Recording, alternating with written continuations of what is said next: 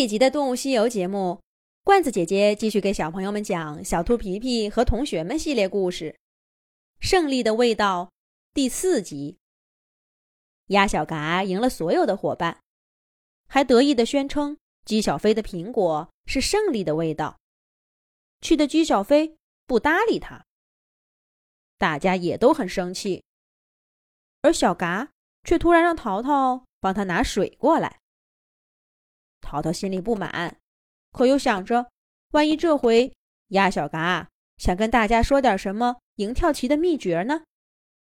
就黑着脸走到鸭小嘎座位旁，打开书包，拿出水瓶，一言不发的递给了鸭小嘎。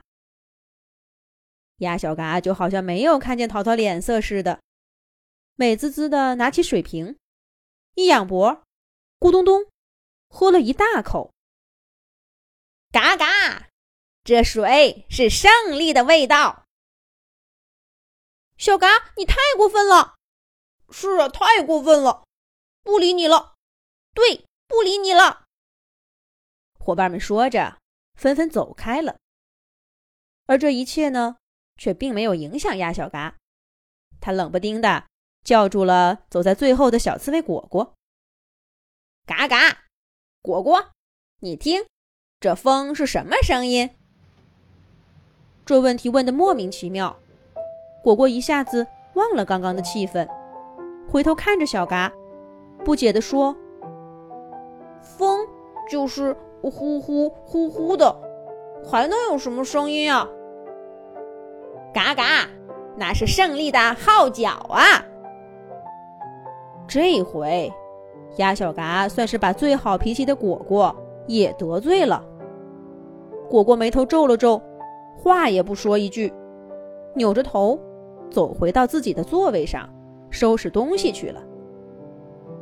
鸭小嘎卷起棋盘，嗖的一下跑出教室，他跳进池塘，大声地说：“嘎嘎，浪花在唱胜利的歌呢。”他又从池塘里飞出去，跑进小树林，高声喊：“嘎嘎，小草。”开着胜利的花朵呢。他终于穿过森林，又看着小房子彩色的屋顶，宣布道：“嘎嘎，这都是胜利的颜色呀！”赢了棋的鸭小嘎，浑身散发着胜利的气质，意气风发的回了家。嘎嘎，跳棋呀跳棋！你真是让我在伙伴们面前风光了一回，我真是太喜欢你了。干脆你改名字叫胜利旗吧。胜利的小鸭子配胜利的跳棋，所向无敌。鸭小嘎越想越开心，连睡觉的时候都抱着他的棋盘，流了满棋盘的口水。第二天一早，鸭小嘎装好跳棋。扭扭哒哒的来到了学校。好不容易等到下课，他又展开棋盘，想像昨天一样招呼伙伴们跟他下棋。可这回，却连一个搭理他的人都没有。嘎嘎，来下棋呀，小飞！我有新玩法，比昨天还有意思呢。鸭小嘎见大家不来。干脆走过去邀请，可姬小飞连连摆翅膀：“哎，别别别，我可不想吃什么、闻什么，都是失败的味道。你呀，还是找别人玩吧。”小飞，别这么小气嘛！鸭小嘎话没说完，姬小飞就扭头跟新来的鹅小美说话去了。鸭小嘎只好又走到可可那儿。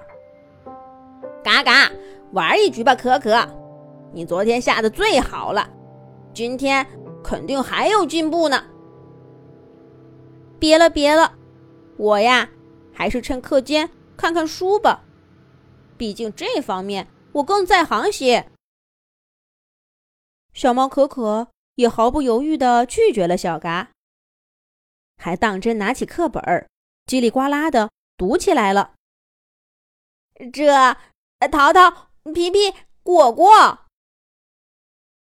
鸭小嘎只好去找其他的伙伴。